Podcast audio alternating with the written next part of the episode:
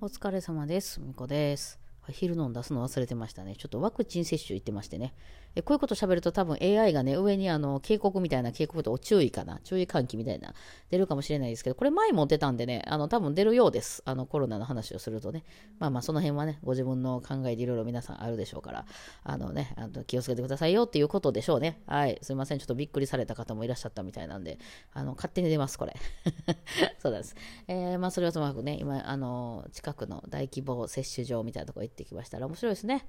あの人がめっちゃおんねんね。もうなんか、まず入り口のとこで、あの震災橋会場っていうとこ行ってたんですけど、震災橋会場って書いたプラカード持ったおっちゃんが、ニコッと笑って、こんにちは、震災橋会場ですって。はいっていう。なんやねん。震災橋会場や思って私震災橋会場に来てるのに入り口で震災橋会場ですって言われるっていうね。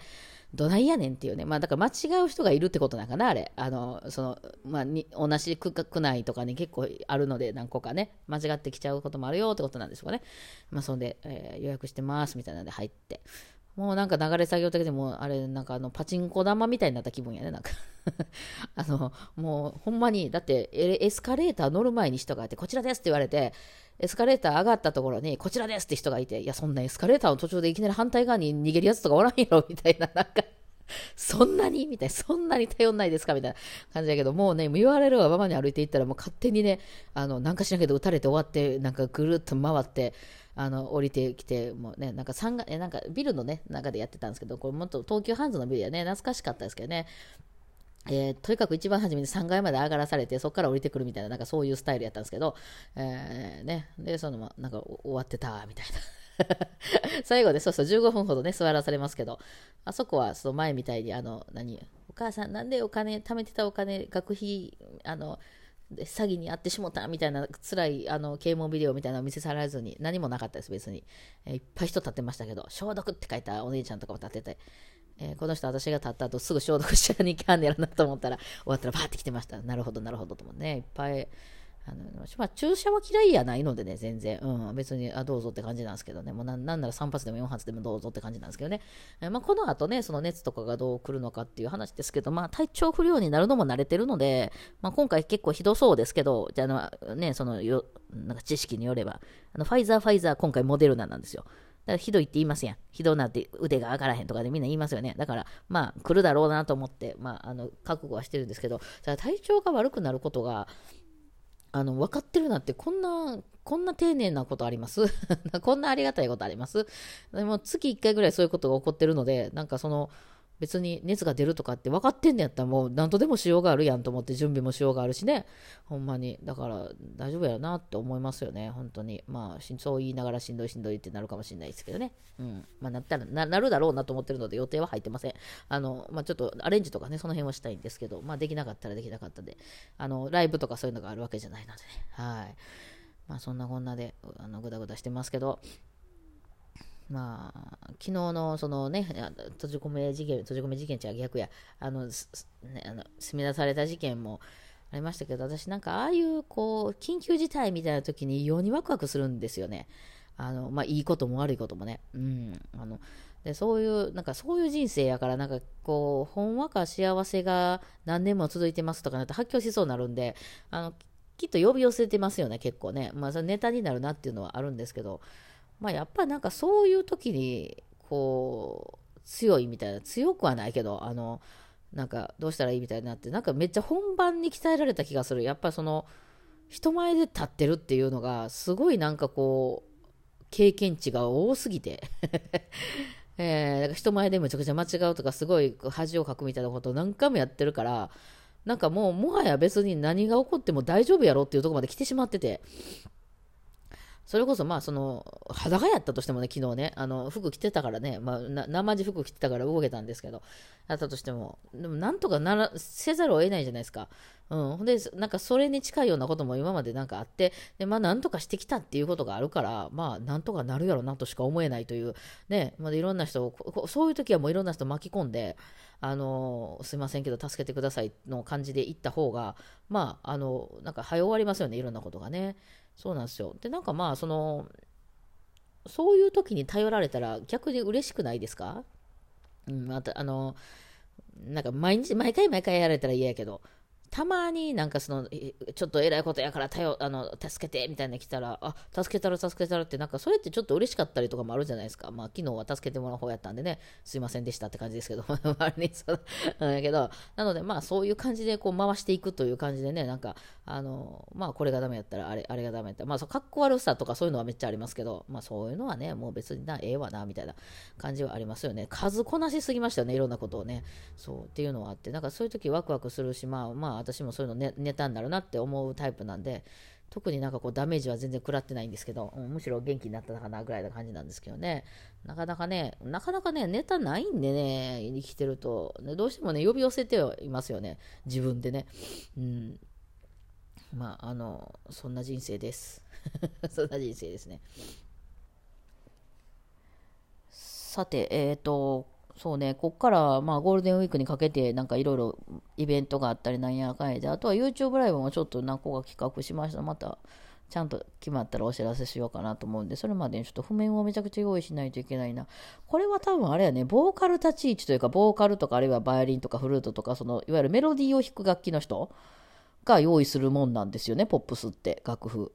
まあ、あれですよね。クラシックとかでもそうよね。なんか、その後弾きますってなって、ピアノの人にや、うん、頼むとか時でも、バイオリンの人が楽譜用意して送ったりしますよね。うん、そう同じやつやねん、たかんから。まあ、ポップスの場合はそれにアレンジみたいなのが加わったりもするんですけど、なので、だからなんかそう、なんていうのかな、あの、バッキング楽器の人と、そのメロディー楽器の人って、あのー、同じミュージシャンなんですけど、やる回数は絶対メロディー楽器の方が少なくなるんですよね。あの、準備をめっちゃせないといけないっていうのと、あと、なんていうんですか、その、例えばキーボードとか、あの、ギターとかっていうのは、例えばボーカルが変わったバンドでも、サポートでね、あちこち出まくってる人とか、まあ、ドラムもそうですけど、っていうのは、で出まくってても、その、いわゆるメインの人が、あの、歌を決めたりとか、そのね、あの、まあ、その、その人っていうのが変われば、後ろが同じだったとしても、あの、まあ、違うものとして見えるじゃないですか。で、いろんなとこでこう、助っ人としてできるけど、歌とかバイオリンっていうのは前に立っちゃうので、例えば今日も明日も明後日もどっかの違うとこでライブしてても、なんかこう、同じになっちゃいません？後ろが例えばメンバー変わってても。私がだから週3とかでライブしててもみんな来れないでしょなんかだって同じ景色一緒やから。で、私のコンサートみたいになるので、だからまあそこの辺はちょっとまばらにしとかんと、その、だから私がなんかの伴奏みたいな感じで行くんやったらね、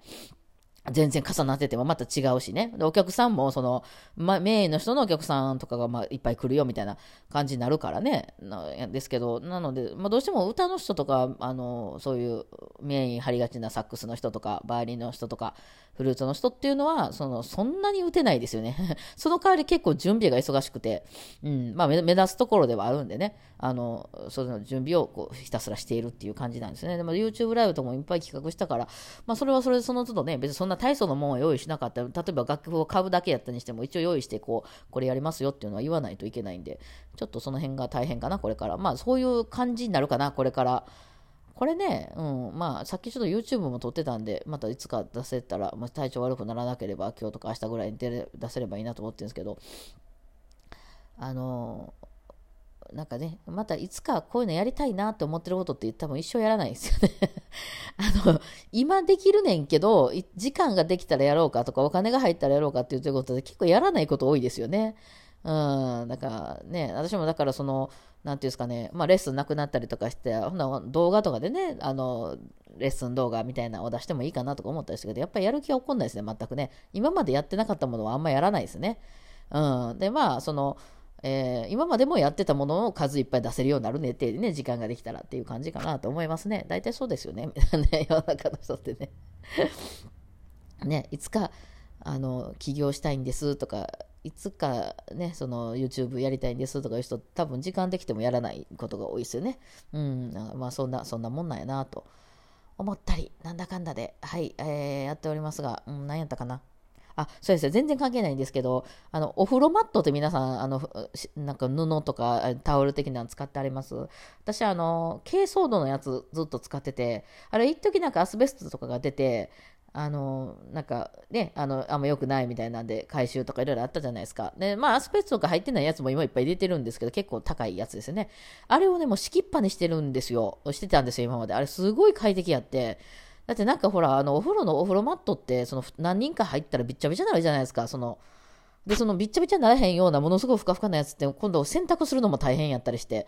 だからなんか今までは私昔はその結構薄めのバスあの、なんていうの、バスマットを、こう、しょっちゅうしょっちゅう洗濯するっていうことで、あの、やってたんですけど、あれもまあめんどくさいなっていうので、その、珪藻土が出だした時に、それ1枚そのパッて引いてみたら、あれなんか石みたいなやつね、すぐにこう水吸ってくれてすぐに乾くってやつ。